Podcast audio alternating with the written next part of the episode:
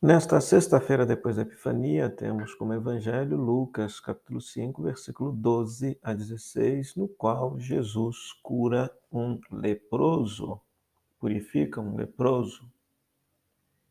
E depois Jesus pede ao leproso que possa se mostrar ao sacerdote, oferecer aquilo que a religião judaica pede pela purificação e no entanto, pede o silêncio, né? porque o leproso era uma pessoa impura naquela cultura, então todos aqueles que tivessem contato com o leproso também ficavam impuros diante da religião, diante da sociedade.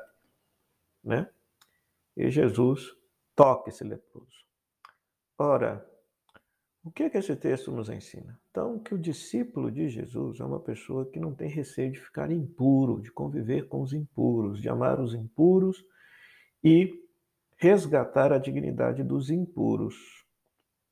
A pergunta que precisamos fazer é: quem são os impuros no mundo de hoje? Quem são aquelas pessoas às quais ninguém quer estar perto? Né? Então é interessante, né?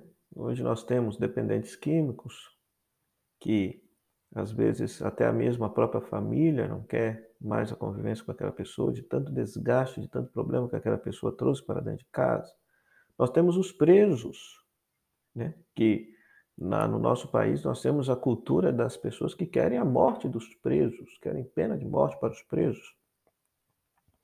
Papa Francisco, no número dedicado à pena de morte no catecismo, mudou o número, retirou esse número, ou seja, a igreja não é a favor de pena de morte.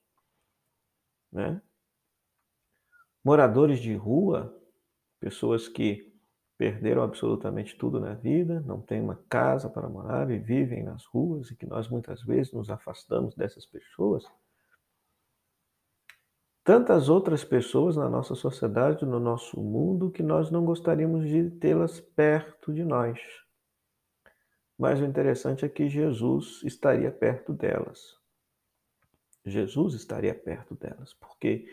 Porque Jesus convivia com os impuros. Se você der uma leitura assim por alto, assim, nos sinóticos, ou seja, Mateus, Marcos e Lucas, você vai perceber com quem que Jesus andava. Jesus não andava com os puritanos, Jesus não andava com os fariseus, Jesus não andava com os saduceus, aqueles que eram considerados santos pela sua religião. Não. Jesus andava era com os pecadores.